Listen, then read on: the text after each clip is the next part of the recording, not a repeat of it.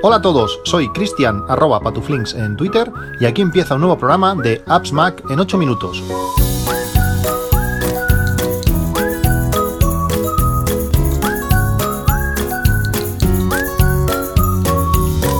Hola a todos, 4 de marzo de 2022, eh, después de bastantes, bastantes semanas del último, del último podcast y grabando en una situación que, no había hecho nunca. Eh, realmente estoy grabando ahora en, mitad de Tarragona, hacia, ahora hace bastante tiempo que no, que no venía a Tarragona, y además grabando en, el coche eléctrico, en el, en el Seat.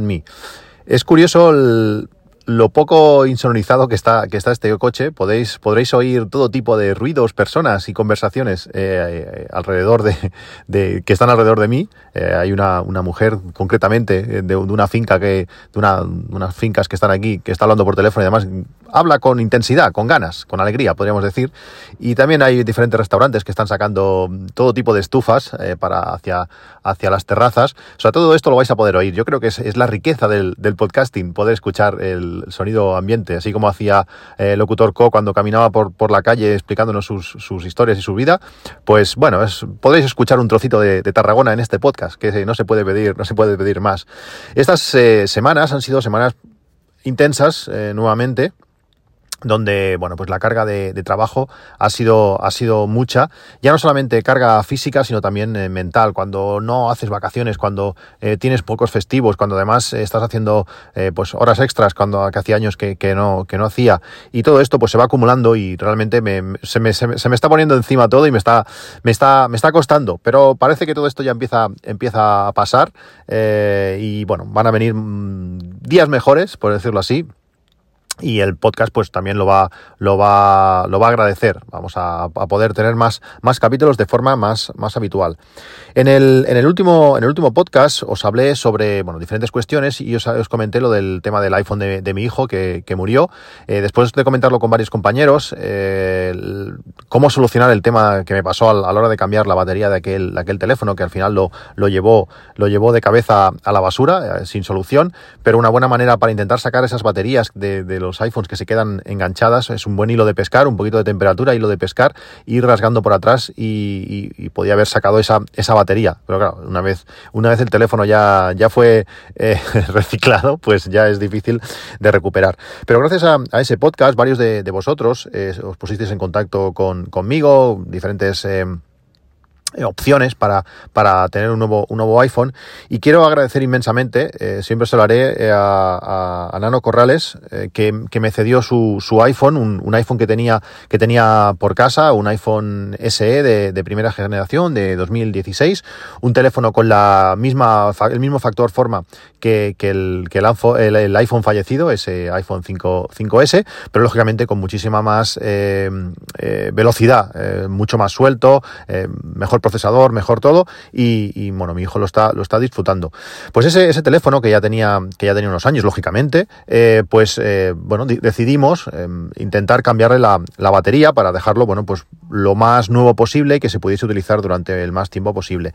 Ese teléfono me, lo, me, lo, me lo dio Nano con, con, una funda que queda perfecto, pero al sacar la funda ves que eh, la batería estaba ligeramente inflada y la pantalla estaba un poquito levantada. Eh, bueno, decidimos pues, ir a cambiar la, batería a la, Apple Store, pedí, pedí horas y aprovechando que íbamos a ir a ver un partido, un partido con mi hija, un partido del Barça, fue algo espectacular, hacía, hacía un par de años que, que le había prometido ir a, ir a, ver un partido del Barça, ir a ver a Messi, no, se, no se pudo dar, pero, pero bueno, sí que el partido lo disfrutamos eso y aprovechamos eh, para, para eso, para ir a, la Apple Store a cambiar, a cambiar la batería de, de este teléfono. Una sensación muy extraña, muy, muy rara y que no fue nada, nada favorable. Eh, Apple ha cambiado mucho en muchísimos aspectos, ya lo podéis, lo podéis ver tanto en software como, como en hardware, pero también ha cambiado mucho el trato al, al cliente. Eh, desde, desde el principio, eh, la persona que, que, me atendió súper educada, eso sí, no, no, no hay más, en ese sentido no, no, hay ningún problema, pero la política a la hora de de cómo solucionar eh, ciertos, ciertos problemas, pues eh, ha cambiado radicalmente. Mi mujer hace, hace años, con un iPhone 5, le pasó eso. en el caso de mi mujer aún era más exagerado, la batería estaba súper inflada, lo que arrancaba la pantalla de su posición, quedaba, cogida por la parte inferior, pero toda la parte de arriba levantada. a mi padre también le, sucedió lo mismo. Bueno, ese tipo de teléfono era uno de los problemas que tenía. No sé si los nuevos también lo tienen, o modelos más, más modernos también les pasa, pero, pero en esos eh, iPhones eh, era, era muy exagerado. Y ya desde el, y bueno, y, en los dos casos, pues eh, bueno, te cambian la batería y como podía tener algún riesgo para la persona que la cambia, no sé qué historias, pues te, lo cambiaban por teléfono nuevo. Bueno, un teléfono refurbished, un reciclado, o restaurado, mejor dicho, pero bueno, tú pagas la batería y te, y un nuevo teléfono. Aquí desde el primer segundo ya no era opción, está, ahora ya ha cambiado todo eso, ahora ya, ya no es opción. Además que vio que la pantalla, no sé qué, el anclaje, no sé cuántos, pues podría petar la pantalla y que seguramente también tendría que pagar la, pantalla. Y además, después de mirárselo con lupa, eh, algo que me sorprendió muchísimo, pues vio que había una ligera rajita en el, en el marco. Claro, lógicamente cuando la batería se infla, si tú eh, lo llevas en el bolsillo, pues esa presión que va haciendo eh, la pantalla hacia adentro, por decirlo así, pues puede llegar a marcar un poquito la parte de, aluminio. Pues, bueno, que estaba ligeramente y entonces ya no se podía hacer nada de nada, que la opción era pues cambiar por otro teléfono por 300 euros. Claro, un teléfono de, de 2016, pues 300 euros cuando eh, se supone que la semana que viene, en aquel momento aún no se sabía la fecha concreta, pero cuando se supone que la semana que viene se va a presentar un, o puede presentarse un nuevo, un nuevo, una nueva versión eh, por un precio ligeramente superior, pues no me, parecía, no me parecía una opción. Eh, realmente bastante decepcionado con, con la visita, de la manera esa de buscar la excusa para, para no hacer nada no es a ver, a ver qué podemos hacer para arreglarlo, no, no, es a ver cómo podemos venderte o darte otro a precio completo. No sé, ha cambiado mucho esa manera, esa manera de actuar y me, y me disgusta, me disgusta bastante. Eh,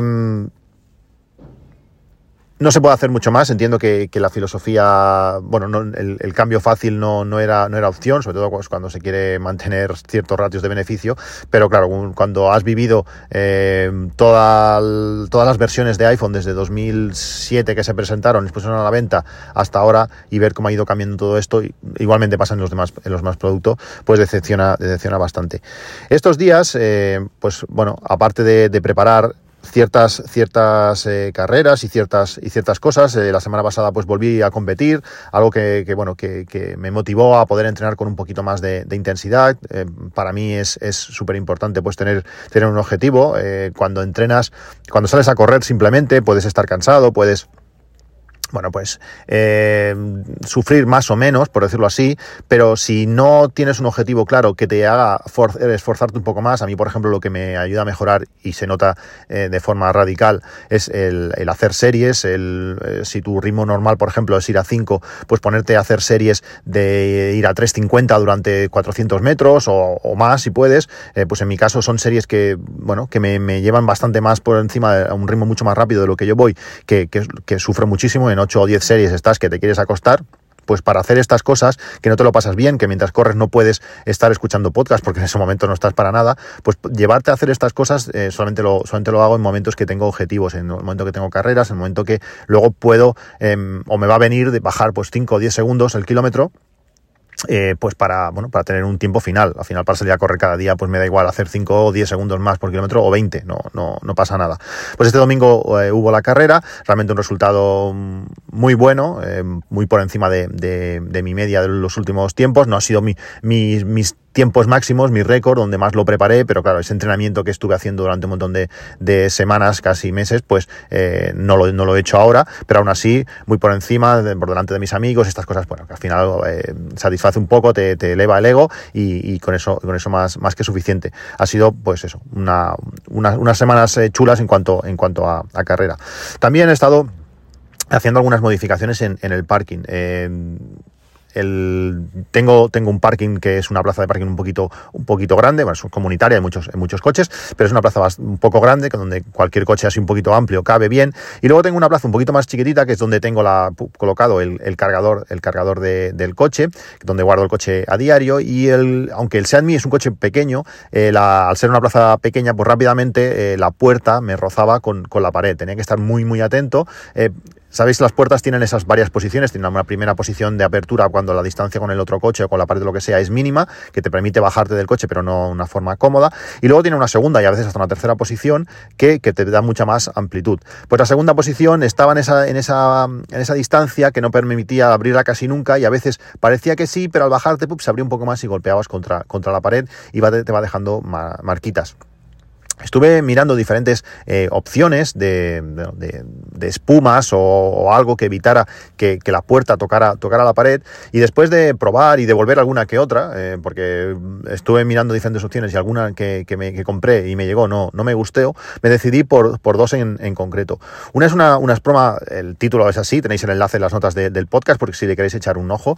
Es una espuma protectora de parking, imaginaos, es una especie de, rodillo o de rollo de dos metros de largo 빠르고 con una amplitud de unos 20 o 25 centímetros y el grosor es un poquito pequeño, es, eh, no llega, no llega a, un centímetro, pero es más que suficiente para, para, eso, para colocarlo en la pared de forma muy discreta y de diferentes eh, colores. Yo el que cogí era, es un gris oscuro, que es un estándar, en, yo creo, en, los, en los parkings de, de, mucho, de muchos edificios, que se pega en la pared, además la, gracia es eso, que se pega de manera súper sencilla, que se pega, aunque la pared no esté ni, ni, limpia, yo le pasé un poco la mano, pero nada, nada especial, y se pega allí como si le fuera la vida, eh, queda súper bien pegado y bueno, al abrir la puerta, pues eso, evita eh, que, nada, que golpees, si abres, yo que sé, igual a muerte, pues igual ese centímetro te lo comes y, llegarías a tocar pues por otro punto de, la puerta con, la pared. Pero si abres de forma, de forma normal, eh, evitar ese golpecito, ese roce, pues va, va muy bien. Además, eh, esta, esta espuma que tiene un precio de 24 euros, te viene con dos tiras, te viene dos tiras de, dos metros cada una. Entonces puedes hacer, pues poner, por ejemplo, a dos alturas, porque a veces la puerta del conductor es, eh, tiene una altura diferente, o el punto donde tocaría con la pared está a una altura diferente con la puerta trasera, que tiene que salvar la rueda, o yo que sé, o aprovecharlo para, para la parte de atrás. Muchas veces eh, tiras para atrás. Eh, una de las veces me pasó en estos dos años de coche que mm, el sensor de aparcamiento de este, de este Seat Mi, si la marcha atrás no está puesta, no actúa. Entonces tú vas tirando para atrás en punto muerto y, llega un momento que, que el coche llega, deja de avanzar porque has tocado la pared y no es, no es lo más conveniente. Pues en ese momento yo no lo sabía, que el sensor no iba a actuar y bueno, me apoyé en la pared de atrás. Pues hubiera sido una opción tener esa tira de, espuma, esa tira de goma, que hubiera evitado pues cualquier, por suerte no, hubo ninguna marca ni nada, pero hubiera podido evitar que, se hubiera rozado en, algún, en algún punto. Pues bueno, si es vuestra, si es vuestra necesidad, eh, os recomiendo esta, que después de, como digo, de probar varias. También compré una, una espuma esquinera, que también va muy bien. Eh, hay una columna que, bueno, también puedes em, o despistarte o también tocar con una puerta o lo que sea, nunca está de más ese, evitar ese primer, ese primer roce con, cosas duras. Este, en este caso es más, es más barata, eh, me costó 14 con, con, 20 euros, también tenéis el enlace de las notas del podcast. Además es muy visual, eh, no eh, son de estos blanco y rojo que se, que se ve, que brilla además es un kit que por poco dinero tienes eh, protegido durante toda la vida del parking, eh, el coche en rozar en columnas y en, paredes, que puede, que, puede estar, que puede estar bien. Otra de las cosas que, he hecho durante estos días, gracias al usuario de, Twitter Guarromán, es cambiar de aplicación de, lista de la compra. Eh, os recomendé hace, varios, años otra, aplicación que estuve utilizando, que ahora mismo no me acuerdo cómo se llamaba, a ver si puedo acceder bueno, luego supongo que durante el, durante el podcast me, acordaré cómo se llamaba, que era un, limón, el, icono, que lo bueno que tenía, que fue, la empecé a utilizar con, cuando empezó el, tema del confinamiento, que además te daba la gracia que tenía es que eh, aprendía de tus, de tus hábitos y te iba cambiando el orden de los productos de la lista eh, eh, dependiendo de, cómo ibas comprando. Si tú cuando entrabas al supermercado siempre comprabas primero el agua para dejarlo al fondo, del carro y luego la fruta y luego no sé qué, pues cuando tú ibas añadiendo esas cosas le iba dando una prioridad y te las ordenaba en ese, en ese, en ese orden para que no tuvieses que ir buscando por la lista. Después de un tiempo, esta aplicación pues no acababa de funcionar estos sistemas, no era lo más bonito del mundo, eh, si, las si los productos no eran exactamente, estaban escritos iguales, pues lógicamente estos órdenes ya no, ya no funcionaban. Como decía, Guarromán recomendó eh, por, por, Twitter la aplicación que, él usa, que además tiene una cosa que, a mí me, encantó, que es estadísticas de, de, compra a final de año, quién miembro de la familia compra qué cosas y más, y bueno, diferentes números, que eso está, siempre está muy chulo. Y la aplicación en concreto se llama Brink. Es una aplicación aplicación extrañamente gratuita, gratuita en todos los sentidos, no tiene ni compras sin app eh, ni nada, que mm, cataloga muy bien los productos, los cataloga por tipo de producto, te, le puedes poner opciones dentro, dentro de ellos, puedes eh, ponerles eh, fotos, le puedes poner diferentes datos, además importa un icono de, ves a saber dando, de supongo debe tener una base de datos, pero a veces añades productos que la, misma aplicación no tiene y te aparecen iconos adecuados a, ese producto, que realmente está muy bien, además va aprendiendo pues eh, qué productos usamos cada cuánto o qué productos compramos cada cuánto. Si tú cada tres semanas eh, compras leche, pues él ya te va diciendo eh, recomendaciones de productos que se están agotando o productos que ya, que ya seguramente ya no tienes. Entonces eso te hace, o, productos que compras más habitualmente. Entonces eso te hace, pues cuando vas a hacer la lista de la compra, si no te acuerdas ir añadiendo en el momento cada cosa, pues vas a esa opción de, la aplicación y, ah, pues sí, mira, me falta esto, ah, pues también, sí, ah, mira, por tiempo, también lo otro. Entonces es una manera muy fácil de llenar la lista de la compra y poder comprar cosas que en ese momento no caes, que, te hacen falta, pero que realmente estás, estás llegando. Como digo, eh, Bring es una aplicación de lista de compra gratuita totalmente, que además tiene una opción de recetas, cosa que no acabo de. no me acaba de gustar, simplemente está allí y, ya está, porque no tiene un buscador, te lleva como a su página web o algo así, pero que a veces aparecen recetas chulas, pero no, no sería para mí el objetivo adecuado de, o, adecuado, o, el prioritario de esta, de esta aplicación. Y también la gracia que tiene es que permite eso, compartirla con otras personas, permite ver qué, es, qué ha tocado, cada, qué ha añadido cada, cada persona, eh, cuando vas comprando te puede decir que te vaya notificando que la lista eh, ha ido, se, han ido comprando productos o que se han ido añadiendo. Una aplicación que está genial, que al principio a mí no me acabó de gustar sobre todo por la manera que estaba acostumbrado a, la, a la, otra, Grosselis me parece que era la otra aplicación. Eh, os dejaré el enlace también en notas del podcast para que, para que, le, echéis, para que le echéis un ojo.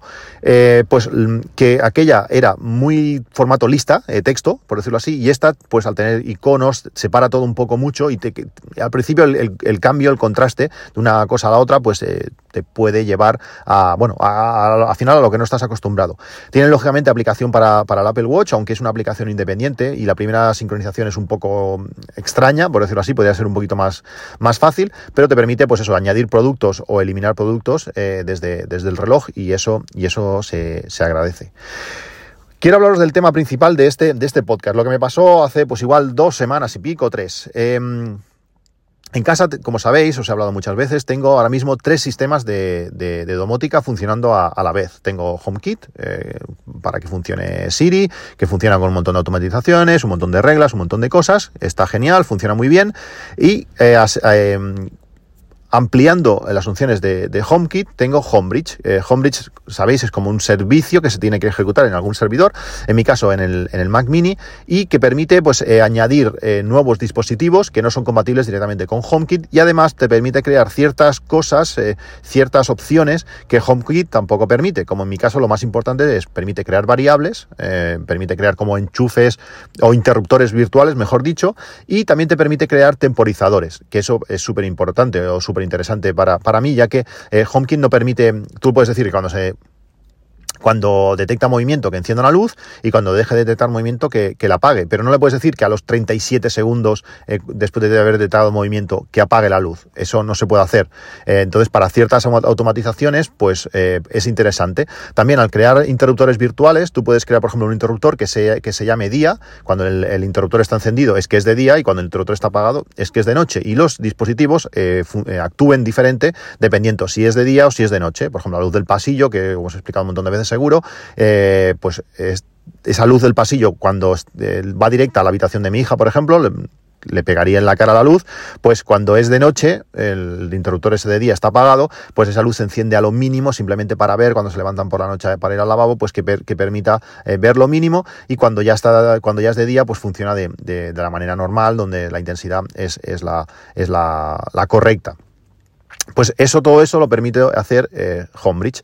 ¿Cuál es el problema? Pues que si Homebridge eh, se apaga, si se apaga el Mac Mini, pues muchas de estas opciones no están. Algunas luces se encienden en el modo que estaban anteriormente, si por ejemplo estaban en el modo noche, pues eh, se encienden a menos intensidad y, al revés, pero también como Homebridge eh, tiene toda la parte de temporizadores en, los pasillos, por, en el pasillo por ejemplo, pues cuando se enciende, cuando detecta movimiento, se enciende y pone un temporizador de X, de X segundos, de por ejemplo 35 segundos y cuando acaba ese temporizador, mira si, si, si, sigue habiendo movimiento y si no lo hay, pues apaga, apaga la luz. Pues ese temporizador al no existir no se acaba cumpliendo el tiempo y la luz no se apaga. Eh, es algo que, que, que está ahí y con el que hay que jugar. Si no fuera suficiente, como sabéis, también hace hace ya bastantes meses eh, añadí a la ecuación eh, Home Assistant. Eh, Home Assistant pues permite controlar otras cosas. No he llegado a mezclar una cosa con la otra, aunque tengo algunas cosas de, HomeKit integradas en Home Assistant. No lo tengo hecho porque funciona todo muy bien. Realmente todo el bloque de Home Assistant, Home, perdón, HomeKit con Homebridge funciona muy bien. Entonces no he querido tocar todo el tema de luces, pero todo lo demás, todas las cosas nuevas las estoy añadiendo con, con, Home Assistant. ¿Qué pasa con Home Assistant? Pues que tengo enchufes en toda la casa. os hablé de unos enchufes que, utilizo, luego os hablaré eh, concretamente de, ellos. Pues eh, tengo enchufes en toda la casa y estos enchufes tienen tienen un problema o tenían un problema, luego os explicaré, que eh, cuando se iba la luz no podían, no se, no se volvían a encender. tenían que apagarse, tienes que tú que arrancarlos a mano. muchas de las cosas, el router, hay cosas que están detrás de esos enchufes que cuando se iba la luz, al no volver, no podías luego actuar sobre ellos y no podías eh, encenderlos. Eh, para, evitar estos problemas, eh, compré unos, unos Shelly. Shelly es una marca muy específica de, domótica en el tema de, enchufes interruptores. en concreto, el Shelly Plug S, que es un, enchufe súper chulo. Es muy redondito, es muy pequeñito. Además, tiene luces para indicarte en qué estado está, si está conectado, si está encendido, si está apagado, en cómo está. Está súper chulo. el problema que tiene es que tiene un precio de 20 21,80. Funciona súper bien, funciona por Wi-Fi además, eh, compatible con todo, aplicación para para, para, para el iPhone, su web, eh, permite eh, crear reglas, permite hacer un montón de cosas. Eh, realmente está súper bien, pero bueno, tiene ese, ese handicap de ese precio de 21,80 que es el doble de los otros enchufes que, utilizaba para, la casa.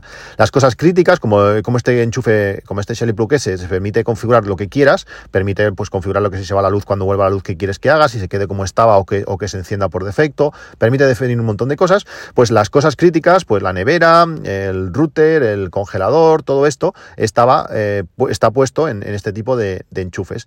Y los otros, pues tenía que ir haciéndolo eh, en forma, de forma manual. Bueno, el tema está que un día en concreto, en, la calle, se, fue la luz o cortaron la luz por, por algo, y cuando volvió, eh, pues los enchufes tuya no se encendieron, lógicamente. Y además, algo incomprensible, un, un simple ladrón de estos de, de cinco o seis tomas murió, eh, al irse la luz murió, que justamente es donde estaba el Apple TV, por tanto HomeKit no estaba y además tampoco estaba el puente, eh, tampoco se encendió el puente de las Philips Hue, eh, por tanto las luces no eran controlables. Cuando yo llegué dos, o tres horas después, estaban todas las luces de casa encendidas. Lógicamente, nadie en casa sabe cómo funciona el sistema, si hay que encender para que las cosas vayan. bueno, mmm, eso, el problema, todos esperándome allí, que además se iba de tarde, pues eh, todas las luces encendidas, todos, allí despiertos a las diez y pico de la noche, esperándome que, yo llegara.